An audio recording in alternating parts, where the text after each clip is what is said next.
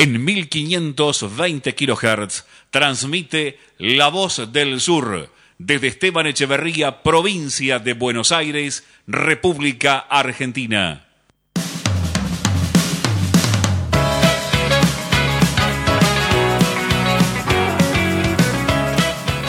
Hola, muy buenos días, muy buenos días, bienvenidos y bienvenidas a este nuevo programa de Semana Política. Como todos los sábados a partir de las 11 de la mañana, les acercamos las noticias más importantes, más destacadas de la semana, las pasamos por un filtro, les hacemos un pequeño análisis y las compartimos con todos ustedes. Como siempre, hoy tenemos el equipo completo, nos acompañan Danisa Jiménez Pintos. Buen día, Dani, ¿cómo estás? Hola, buen día a todos. También nos acompaña Diego Graglia. Compañero Diego, ¿cómo estás? Buen día a todos y a todas. Bueno, así arrancamos este sábado, soleado, un muy lindo día.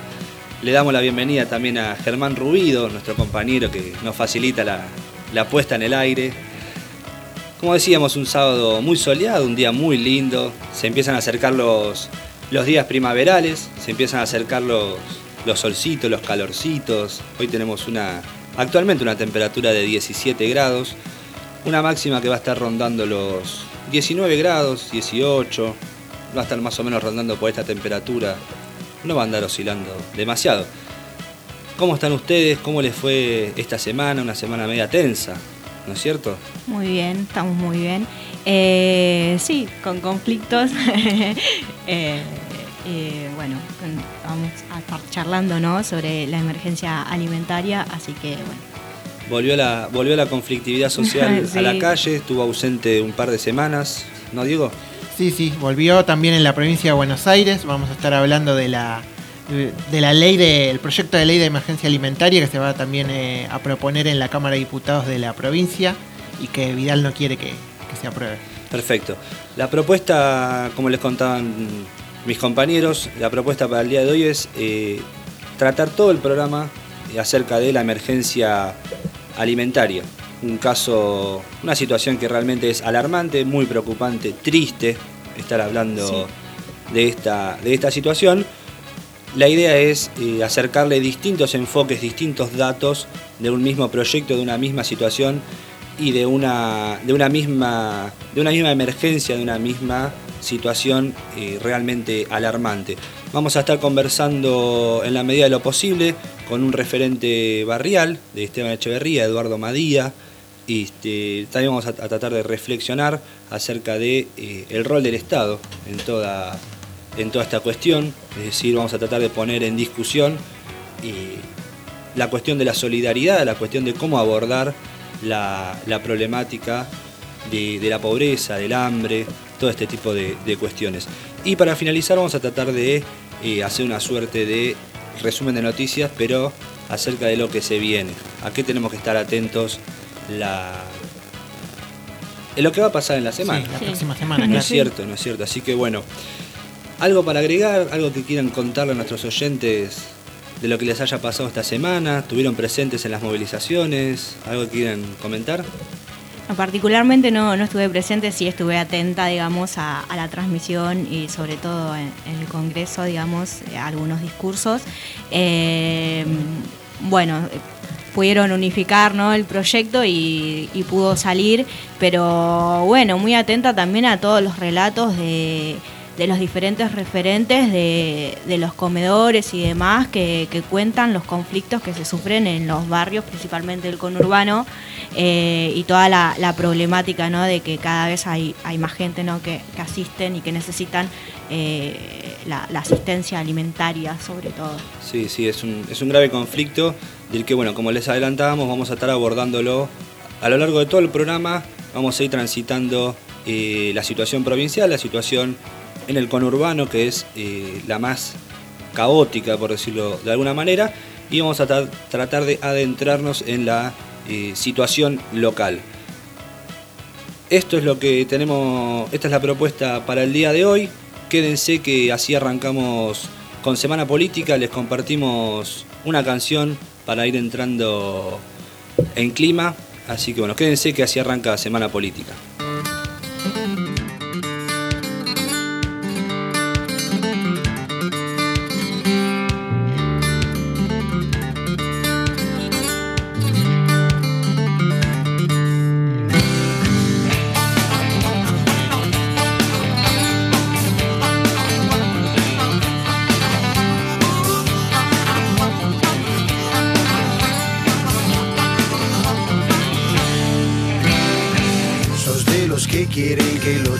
Estén pidiendo guita y comida en las calles. Cerras las ventanillas de tu autofalo cuando los chicos te piden un mango. Cuidado, Patri, guarda Ezequiel. Cuidado el bolso con cosas de valor. Cuidado, Nancy, pon el brazo adentro. De un manotazo te sacan el reloj.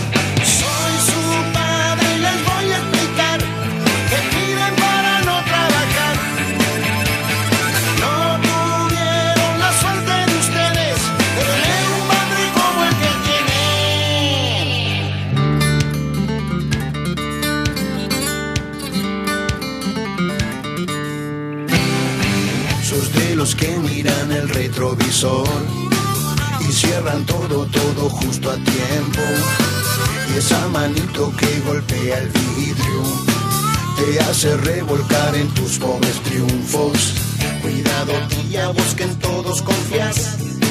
Ese pañuelo que es de seda francesa. Cuidado, chicos, miren sin mirar. Porque estos entran enseguida en confianza.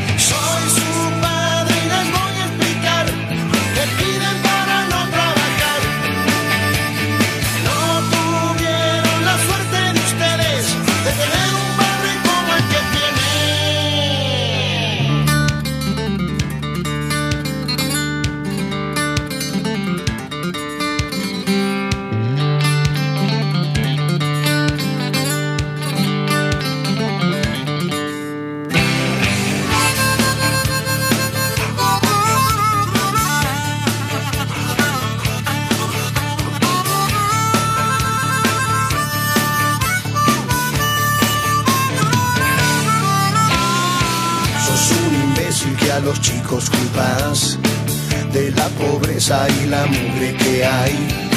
Que nunca te echen, rogale a tu Dios, porque en el culo te pondrás ese auto. No quiero que me limpien el parabrisas, porque está limpio y lo van a ensuciar. No quiero que me pasen esa estampita, de alguna iglesia la habrán ido a robar.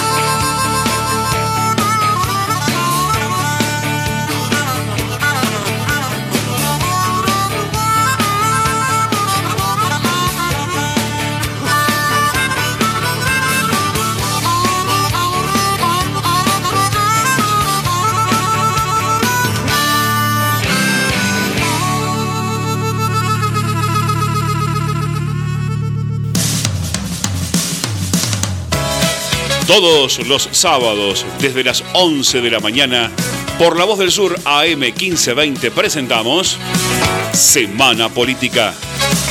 Un resumen semanal con el acontecer político, económico, social del partido de Esteban Echeverría, provincia y nación. Entrevistas, notas de editorial con la conducción de Juan Manuel Martínez. Semana Política. Por el aire de nuestra radio, aquí La Voz del Sur AM 1520.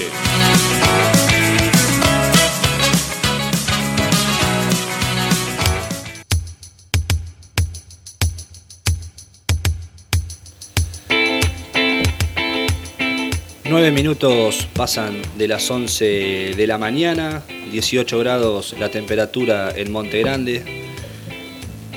Y como les adelantábamos, nos vamos a ir metiendo de a poquito en la cuestión de que fue el tema principal de esta semana y es el tema que vamos a abordar a lo largo de todo el programa, que es la emergencia alimentaria.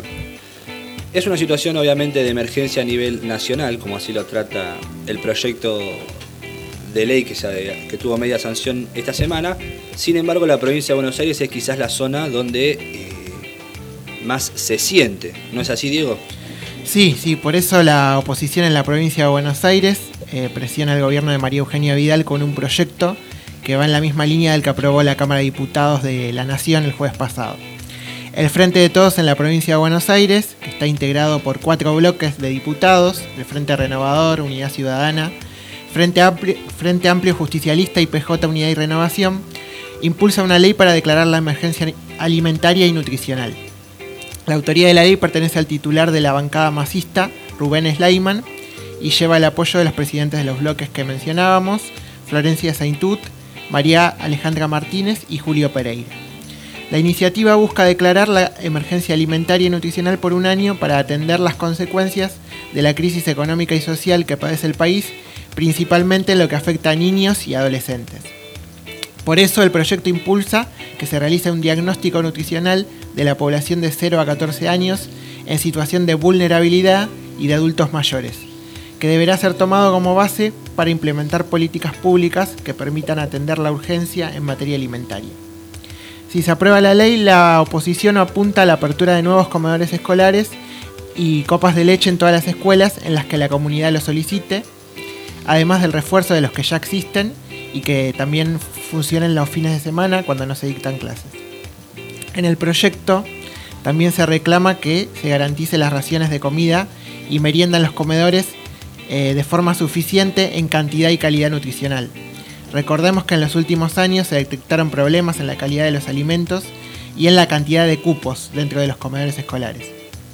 Hoy el gobierno provincial gasta 27 pesos con 20 por alumno, un número que luego de la devaluación de agosto es absolutamente insuficiente para tener una alimentación saludable.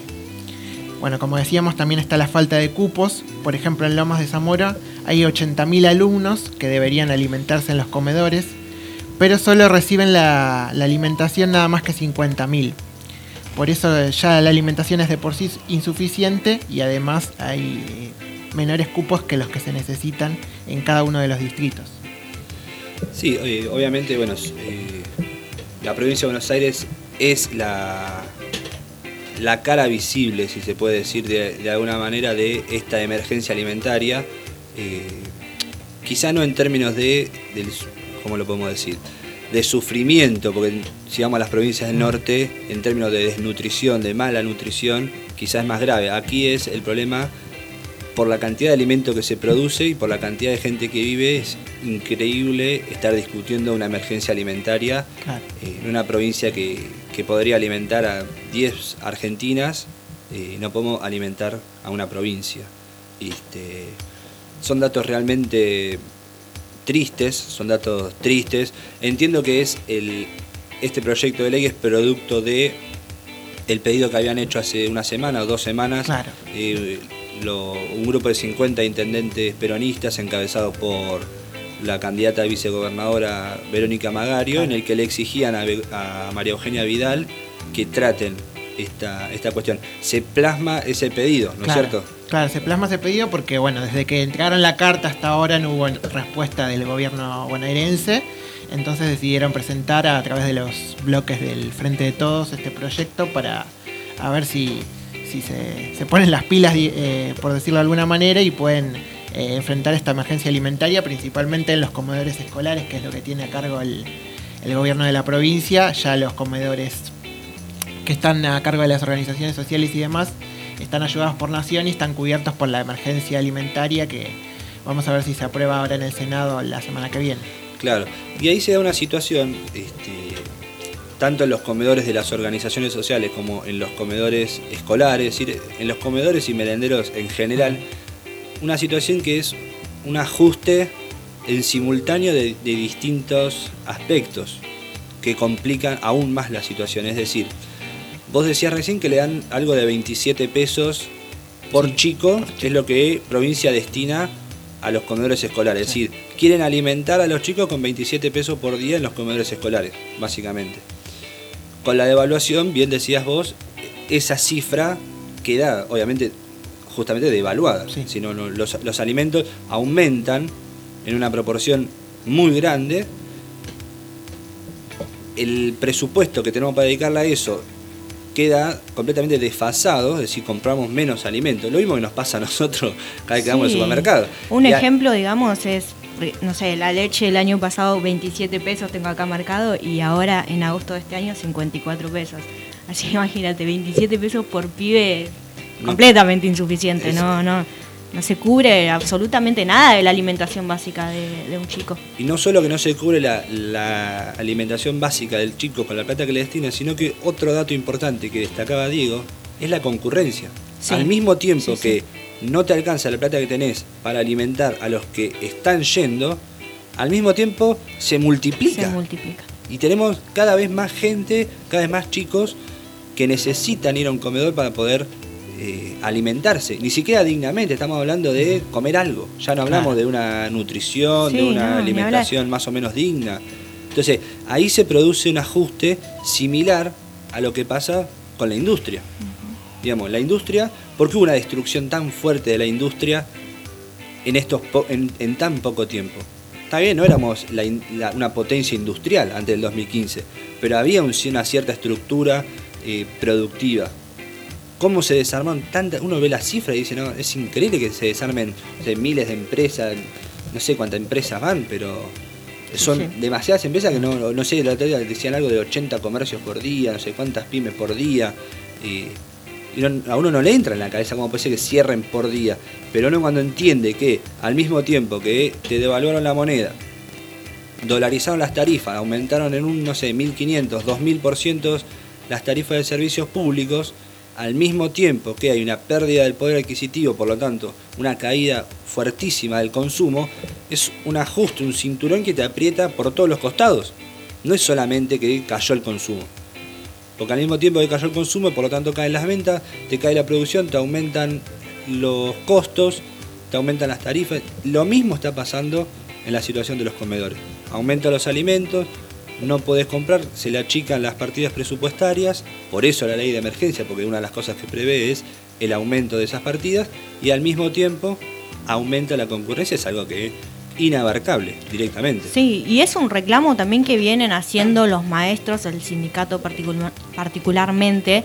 Eh, es un reclamo que ya viene haciendo por lo menos un año antes y si no más sobre eh, que los comedores escolares no dan abasto, que los chicos piden que les adelanten la- el desayuno o la merienda o el almuerzo, o sea, porque van con hambre a estudiar. Y la verdad que es muy injusto tener eh, seis años eh, y ir a la escuela con hambre. O sea, es muy injusto, es muy triste también. Para los maestros que van a laburar todos los días con eso, la verdad que es imposible poder, poder dar clases eh, con ese panorama de que los chicos te Claro. piden, por favor, eh, el desayuno, que, que le adelantes el desayuno, porque no, no pueden resolver nada, ninguna actividad escolar con, con hambre, ¿no? Es imposible. Sí. Y es un reclamo que vienen haciendo por lo menos un año antes o mucho más también, ¿no? Sí, sí. No es solamente el salario de los maestros, sino que todo el tiempo que era también el reclamo de mejora de infraestructura, que alguna vez hablamos acá también, y, y bueno, los comedores escolares que cada vez eh, se cargan más de chicos.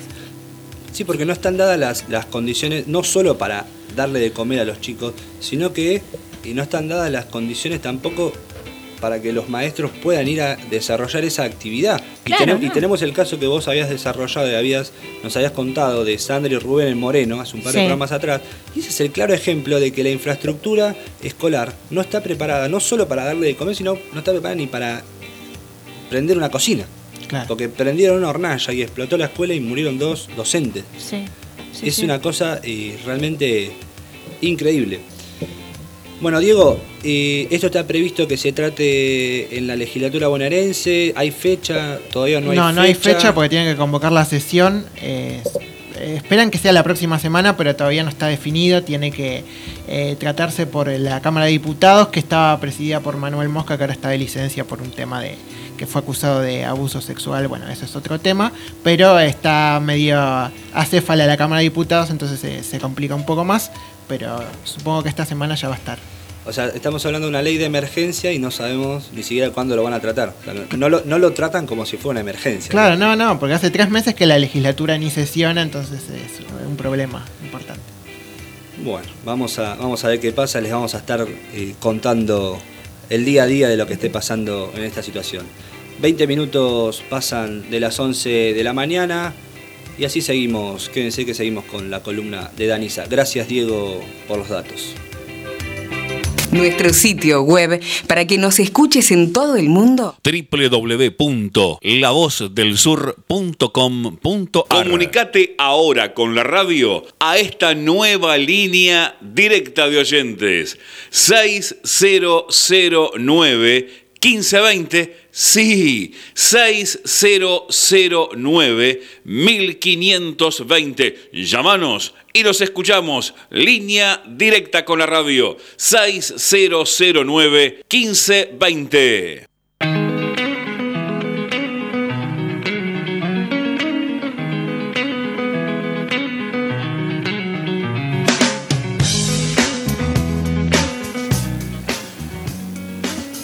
Contábamos recién, en esto que es Semana Política, les contábamos un poco la situación de la mano de nuestro compañero Diego Graglia, la situación de cómo está la, la cuestión alimentaria en la provincia de Buenos Aires y el proyecto de ley que se prevé, que se va a tratar en la legislatura para declararla como justamente por ley la emergencia alimentaria y nutricional en todo el territorio bonaerense. Y decíamos que es una, una vidriera de lo que pasa en Argentina, en la provincia de Buenos Aires, pero si hablamos de la provincia de Buenos Aires, claramente estamos hablando del conurbano bonaerense.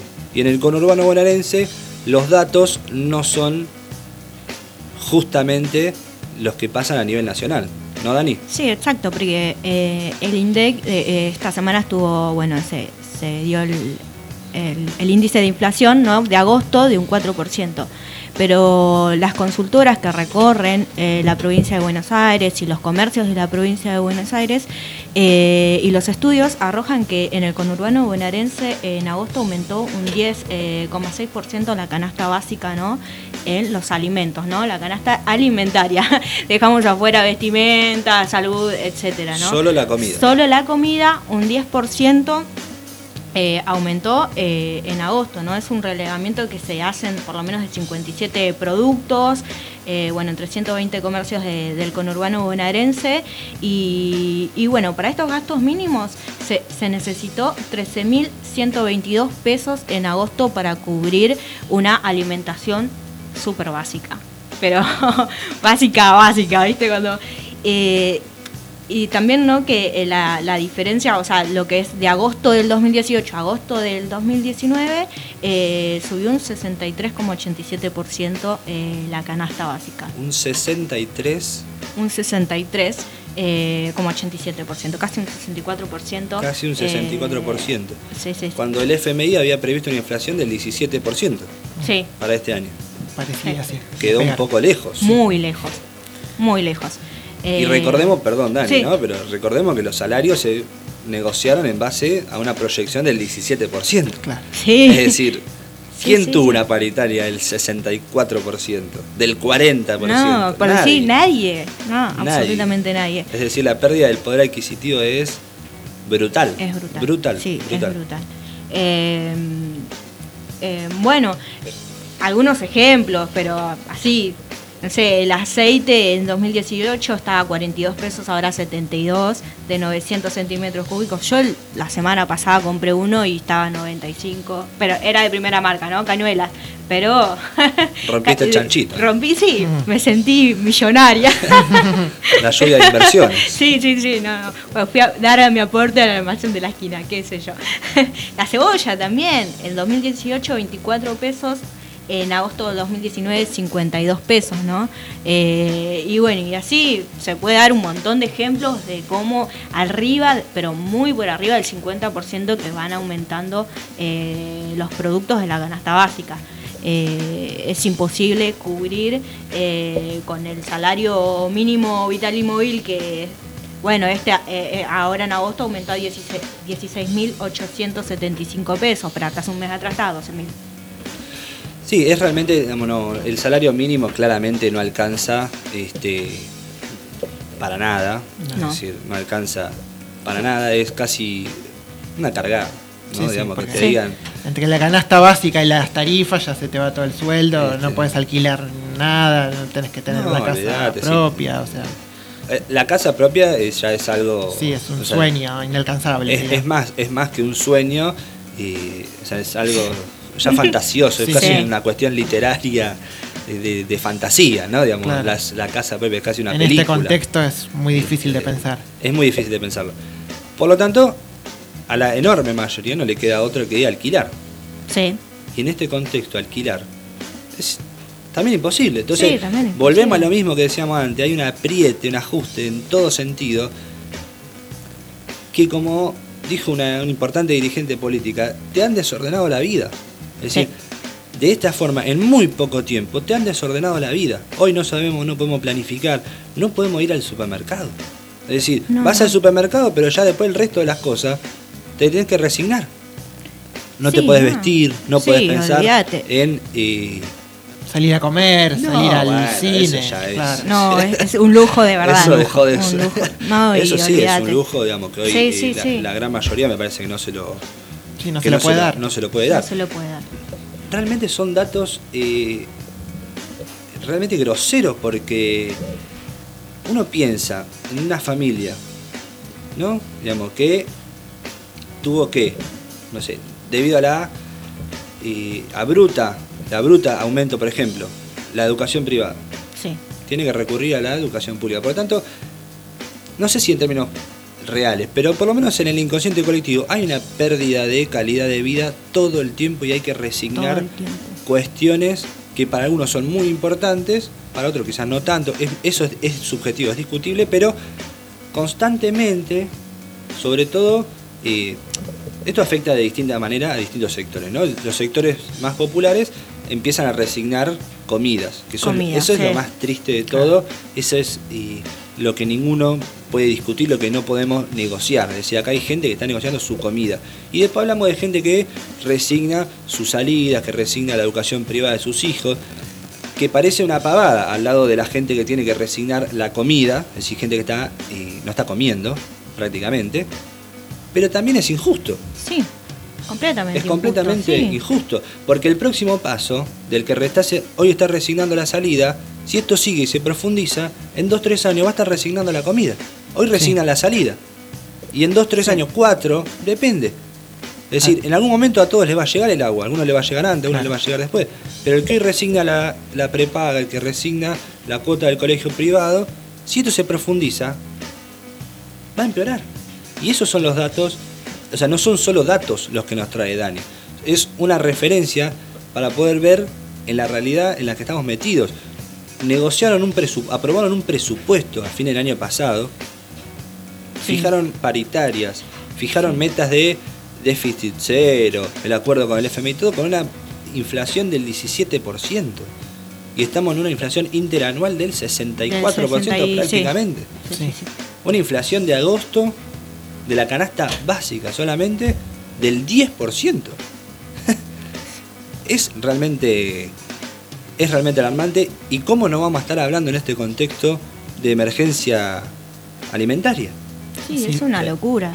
Es una locura. Más, bueno, uno cae en lo básico, pero, o sea, teniendo en cuenta que, o sea, te prometen pobreza cero y estar en esta realidad, la verdad que a uno, por lo menos, o sea, como que no. No sé, es imposible contener un montón de cosas porque la realidad, si vamos todos los días, el otro día le contaba una anécdota, ¿no? Que fui al supermercado y que la, la cajera dice, cada vez compras menos. Y sí, cada vez todos vamos y compramos mucho menos. Sí. Pero si vos hacías, no sé, la compra semanal, ahora vas día a día. Si hacías la compra de por mes, ahora te fijas en la semana a ver con cuánto llegás para ir a comprar. Y así todos vamos resignando. Todos, todos estamos, todos estamos modificando resignando nuestra algo. vida cotidiana. Reor- Eh, reorganizando, sí, reorganizando. La, reorganizando la, la vida. Bueno, así estamos, vamos a tratar de no, de no bajonearnos. Si no es un tema bajón, vamos a tratar de ponerle la mejor onda posible. eh, y así lo pueden hacer nuestros oyentes. Si quieren dejar su mensaje, lo pueden hacer al 11 68 96 23 40. Y empiezan a llegar los mensajes, ¿no, Diego? Sí, acá Alan de Montegrande nos dice, estos payasos que nos gobiernan nos dejan inflación altísima, cepo, recesión, sueldos menos de la mitad que en el 2015, casi sin colectivos, emergencia alimentaria, deuda impagable, etc. ¿Cómo puede haber tantos ignorantes que puedan volver a votarlos? Después Rocío de Montegrande dice la perdón, gente. Perdón, pero bueno, utiliza otro término, ¿no? Sí, sí, yo lo cambié. lo Claro, cambié. sí, util- utilizó un sinónimo, Diego, para no ser tan fuerte, ¿no? Sí. Gracias, Alan, ¿eh? Eh, Rocío de Montegrande dice la gente muere de hambre y no tiene trabajo. Ah, no, pero con Cristina estábamos mal. Eh, buen programa, chicos. Bueno, gracias Rocío, gracias Alan de Montegrande, gracias a todos los que, los que se van comunicando. Vamos a ir leyendo el resto de los mensajes que van llegando a lo largo del programa. Quédense que ya estamos, vamos por la entrevista.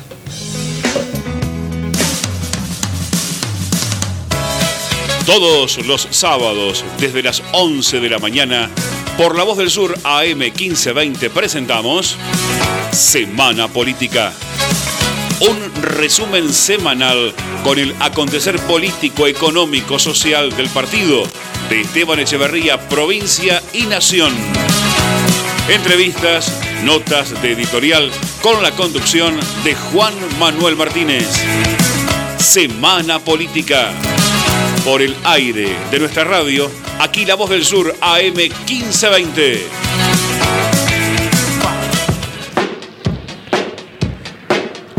Nacimos hace un cuarto de siglo con la idea de informarte, acompañarte en los buenos y en los malos momentos. 25 años después, seguimos en esa meta y nos sentimos orgullosos de ser la primer emisora en amplitud modulada del partido de Esteban Echeverría y el único canal de expresión de esta, tu ciudad, Luis Guillón. AM 1520, La Voz del Sur. 25 años de total comunicación, pluralidad de voces y con el oído siempre puesto en ustedes, nuestros oyentes. AM 1520, La Voz del Sur.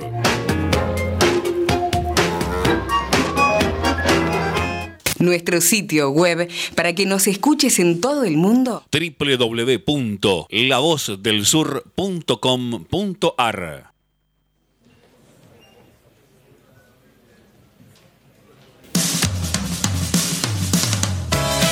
Todos los sábados, desde las 11 de la mañana, por La Voz del Sur AM 1520 presentamos Semana Política. Un resumen semanal con el acontecer político, económico, social del partido de Esteban Echeverría, provincia y nación. Entrevistas, notas de editorial con la conducción de Juan Manuel Martínez. Semana Política. Por el aire de nuestra radio, aquí La Voz del Sur AM 1520.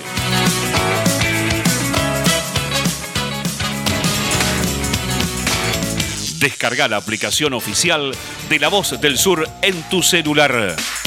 Ingresa a la tienda de tu dispositivo, buscanos como La Voz del Sur, descargala y ya podés disfrutar de la programación de AM 1520 La Voz del Sur, estés donde estés. Comunicate ahora con la radio a esta nueva línea directa de oyentes. 6009 1520. Sí, 6009 1520. Llámanos y nos escuchamos. Línea directa con la radio. 6009 1520. Envíanos un WhatsApp al 116-896-2340. Comunicación total 116-896-2340. Descarga la aplicación oficial de La Voz del Sur en tu celular. Ingresa a la tienda de tu dispositivo, buscanos como La Voz del Sur, descargala y ya podés disfrutar de la programación de AM 1520 La Voz del Sur, estés donde estés.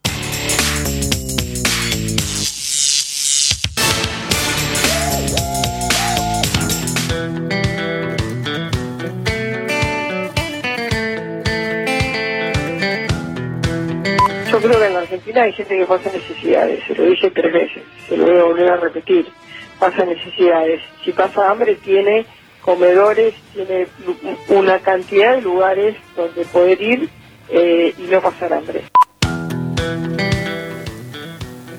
no solo son declaraciones de una persona que ignora la realidad, que la niega. Son dichos que abren una discusión, un debate que nos lleva a pensar, a preguntarnos, a reflexionar. ¿Quién se tiene que hacer cargo del hambre en la Argentina?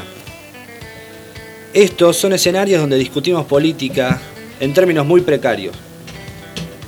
Decimos que somos un país que produce alimento para 400 millones de personas, pero que no podemos alimentar a 50. Esa cifra hoy es una muletilla de políticos y empresarios que quieren ser políticamente correctos. Pero si esos datos fueran tomados en serio, hoy deberíamos estar discutiendo el rol del Estado en toda esta cuestión. Y ese es el tema que todos escapan. ¿Quién paga la cuenta del hambre en la Argentina? Hablar de emergencia alimentaria es poner en el centro de la discusión el rol del Estado en términos de capacidad para garantizar derechos básicos, como la alimentación y la nutrición. Naturalizamos la participación de los movimientos sociales, las ONG, las iglesias, estas instituciones no son el Estado, son justamente organizaciones no gubernamentales. El tema que planteamos es justamente ese. Organizaciones no gubernamentales ocupan el lugar que debería estar ocupando el Estado. Ahora bien, ¿es culpa de Macri y de Vidal y de los gobernadores?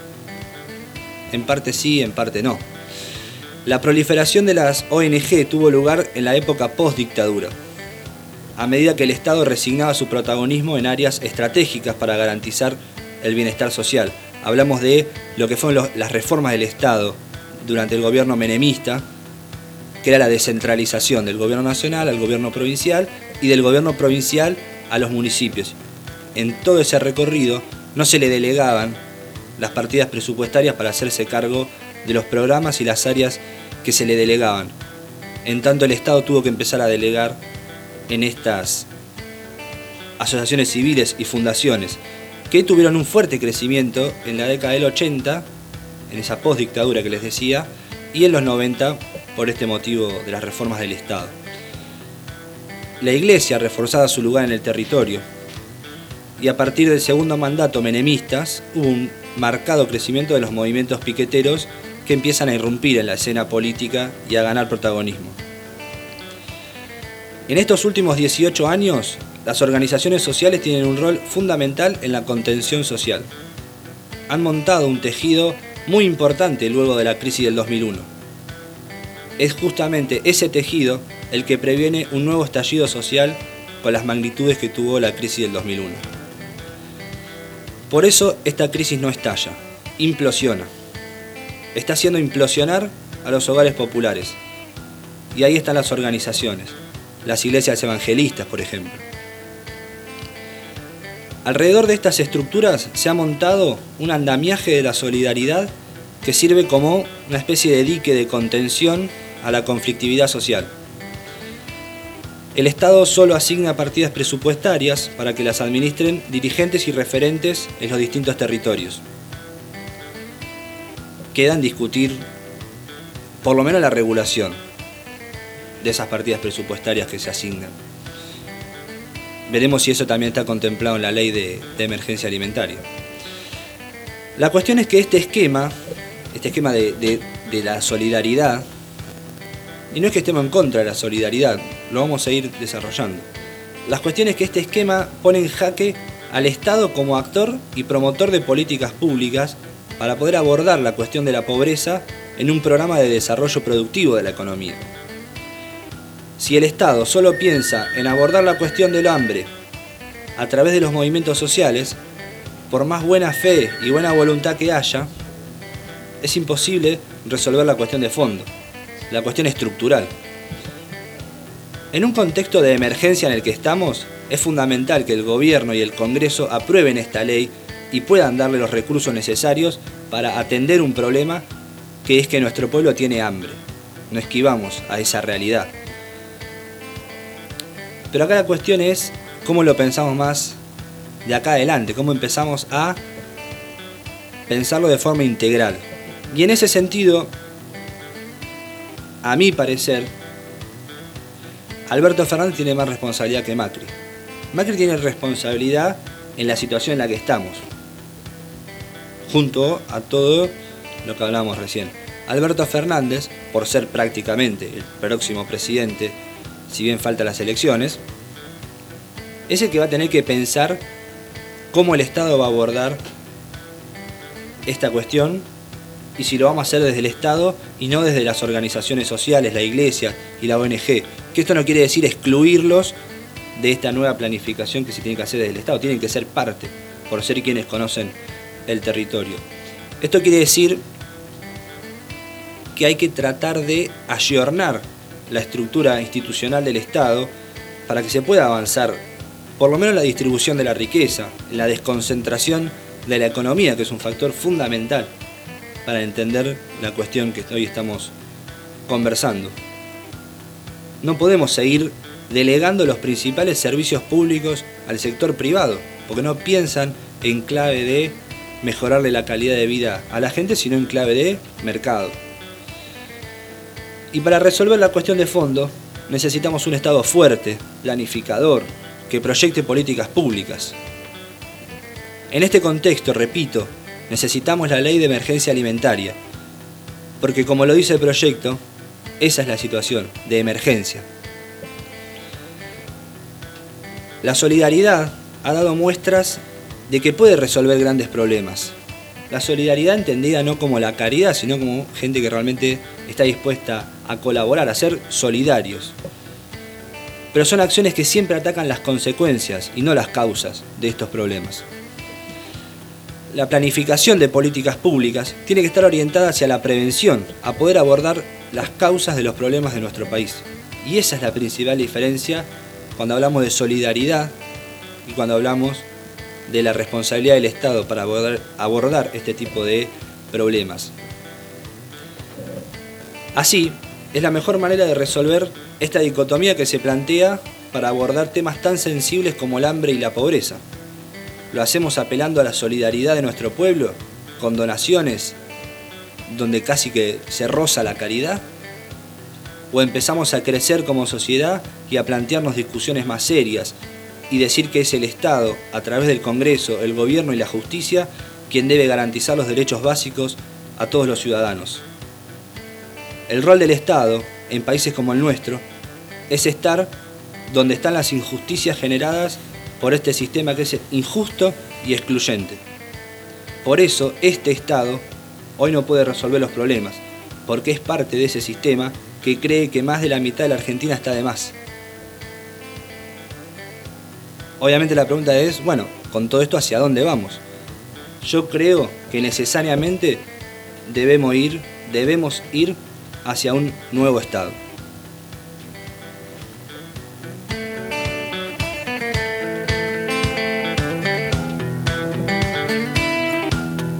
nuestro sitio web para que nos escuches en todo el mundo. www.lavozdelsur.com.ar Todos los sábados, desde las 11 de la mañana, por La Voz del Sur AM 1520 presentamos Semana Política. Un resumen semanal con el acontecer político, económico, social del partido de Esteban Echeverría, provincia y nación. Entrevistas, notas de editorial con la conducción de Juan Manuel Martínez. Semana Política. Por el aire de nuestra radio, aquí La Voz del Sur, AM 1520.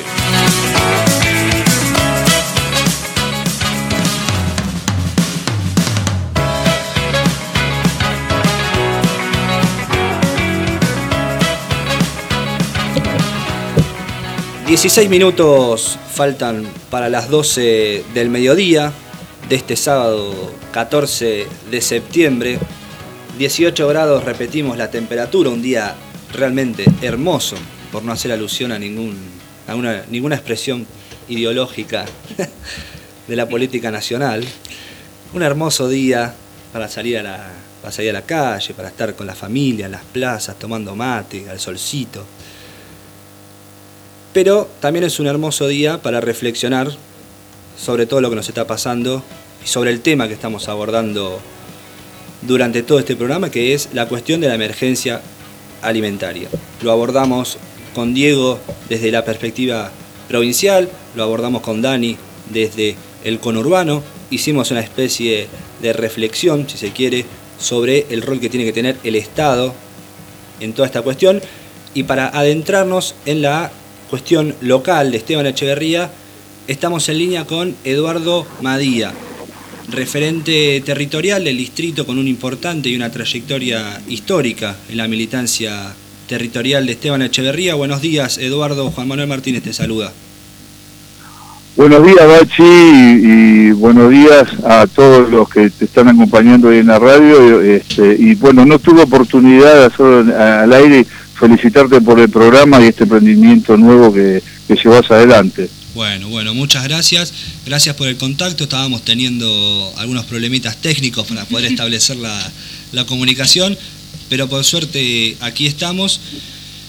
No sé si podías escuchar recién mientras esperabas para salir al aire, pero estábamos abordando toda la cuestión de la, de la emergencia alimentaria que se está discutiendo desde hace tiempo en Argentina y sobre todo esta semana. Y queremos preguntarte, bueno, en el trabajo territorial que, que vos con todos tus compañeros y compañeras desarrollás hace tiempo, y ¿cómo está la situación social en los barrios donde ustedes trabajan? Mira, te cuento que conformamos un espacio político con tres distritos, con este, Lomas, Echeverría y Ezeiza, y es un espacio que se llama Frente de Identidad Peronista. En, los tres distritos... ¿Cómo? Hola, hola, ¿me escuchás? Te escucho, sí. Ah, sí, sí, armaron el Frente de Identidad Peronista.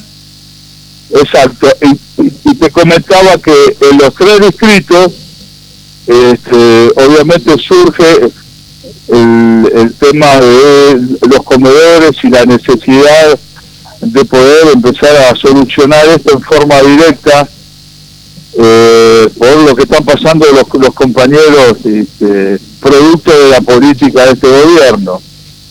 Así que en el, en el ámbito local, te escucho muy entrecortado, ¿Me escuchás ahí? bien? Yo te estoy escuchando perfecto, yo no estoy hablando, ¿eh? ah, te, estoy escuchando solamente.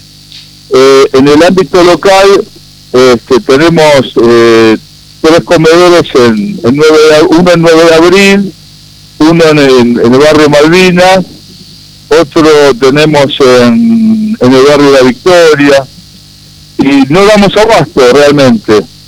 y lo mismo se ve reflejado en los otros distritos por por lo que venimos hablando con, con los compañeros, hay una necesidad impresionante de poder resolver esto.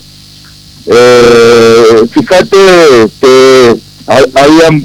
Hola, hola. Hola. Sí, sí. ¿Escuchás? Sí, nosotros estamos este. escuchando perfecto. Este, de, de, la promesa de promesa cero llegamos a esta instancia final ya en la caída de este gobierno, esta miseria que nos han dejado y ahí es donde estamos tratando de darle una mano para poder solucionar el tema con los compañeros. Sí, nosotros recién hacíamos alusión a esto de que muchas veces las organizaciones sociales de la mano de ONGs y a través de comedores y merenderos ocupan un lugar que debería claramente estar ocupando el Estado, ¿no es cierto? El Estado, tal cual. Fundamentalmente el Estado, el Estado Nacional que es responsable de la economía del país y que nos llevó a esta miseria. Exactamente. Es muy, es muy, es muy triste ver esta realidad otra vez que parecía ya superada, eh, cuando allá por el 2015 planteábamos otras cosas. Nunca pensamos que íbamos a volver a ver esto, esta, esta miseria por la que estamos atravesando. La verdad es muy... en un país que genera riqueza como Argentina, este, ver esto y que, que en realidad el gobierno se hagan los desentendidos de lo que está pasando, este, me parece deplorable, la verdad. ¿Cuánto, ¿Cuánto creció la concurrencia a los comedores? ¿Ha crecido mucho este, este último tiempo?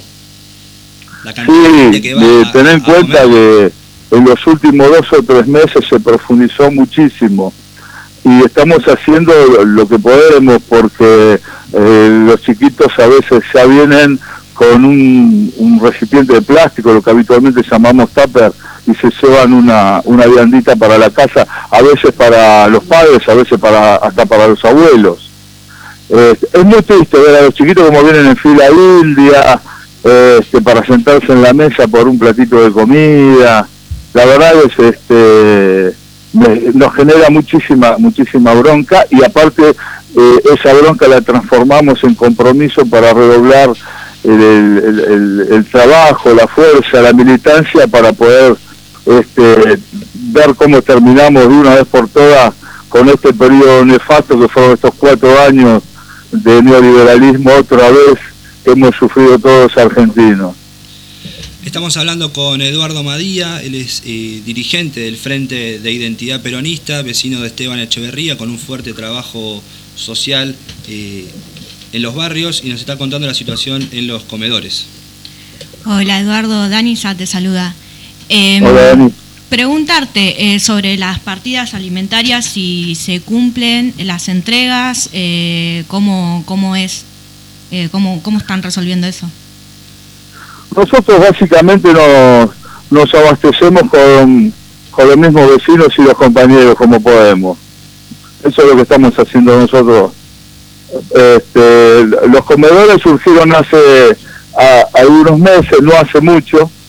Se profundizaron hace más o menos dos meses, como te decía, y estamos tratando de armarlo con, con las posibilidades que tenemos, con los que nos dan una mano y ahí aparecen este, los vecinos, hay mucha solidaridad también. En, los, mismos barrios donde está la, más profunda miseria, ahí también aparece la, mejor de, la voluntad de, demostrando la solidaridad para llevarlo adelante. Buen día Eduardo, Diego te saluda. Te quería preguntar qué cambiaría en la práctica con la aprobación de la ley de emergencia alimentaria. Eh, primero, primero, bueno, bien porque ya tiene media sanción. Este, esperemos que se, se pueda resolver este, cuanto antes, porque la necesidad sí lo, lo requiere. No, te sabría decir con exactitud, este, pero sí me imagino que va a paliar un poco este, más esta situación crítica. Eh, de todas maneras sabemos que esta no, no es la solución, que no es un paliativo. Sí, justamente lo que nosotros comentábamos, eh, solamente son paliativos para, para una situación de emergencia que requiere y un acuerdo y una planificación de políticas públicas que así lo que aborden de una manera mucho más seria esta problemática. Eduardo, te queremos pedir si podés eh, dejar al aire, ya para cerrar, porque nos, nos estamos quedando sin tiempo, eh, algún número de teléfono, una dirección donde se puedan acercar, contactarse con ustedes, acercar donaciones. Bueno, eh, te doy un teléfono, 15 40 73 29 28. 15 40 73 29 28. 29 28. Y, y te doy otro, teléfono más, esperame un segundito. Sí. Estamos hablando este, con Eduardo de, de, otro, de otro compañero que también está encargado del tema eh, de alimentos y todo eso. Sí. 11 sí. 26 26 69 54 38 bueno ahí ahí se pueden comunicar para darle una manito con esta necesidad lamentable que tenemos bueno Eduardo te agradezco mucho este contacto con Semana Política y estamos a disposición para lo que necesiten bueno, Bachi, otra vez agradecerte y felicitarte por esta iniciativa, este programa que nos permite estar comunicados. Te mando un abrazo grande. Gracias, un abrazo grande. Hablábamos con Eduardo Madía, referente del Frente de Identidad Peronista con trabajo territorial, y nos contaba cómo está la situación de los comedores, o de algunos comedores en Esteban Echeverría. Bueno, compañeros, hemos justo. concluido con la tarea del día. Estemos atentos esta semana, se va a votar, eh, si todo va bien, el miércoles, ¿no es cierto? Sí, el miércoles en el Senado. se va a, ver si se aprueba ya definitivamente la, ley de emergencia alimentaria. Hubo acuerdo por los colectivos, al parecer va a haber colectivos de noche, la, extorsión, se podría decir. Y fue de parte de los empresarios. ¿eh? no, empresarios no fue de los sindicatos. sí, porque hubo eh, información falsa circulando de que eran los trabajadores sindicatos. Fue un lockout patronal, como dice, agrega Dani. Vamos a decir las cosas como son. Las cosas como son. Gracias Danisa Jiménez Pintos por este hermoso programa que hemos compartido. Gracias Diego. Nos vemos el próximo sábado. Mi nombre es Juan Manuel Martínez. Gracias Germán Rubido. Gracias a toda la producción de La Voz del Sur de la M1520. Nos volvemos a encontrar el próximo sábado, como siempre, a las 11 de la mañana, clavaditas. Nos vemos. Que tengan buena semana.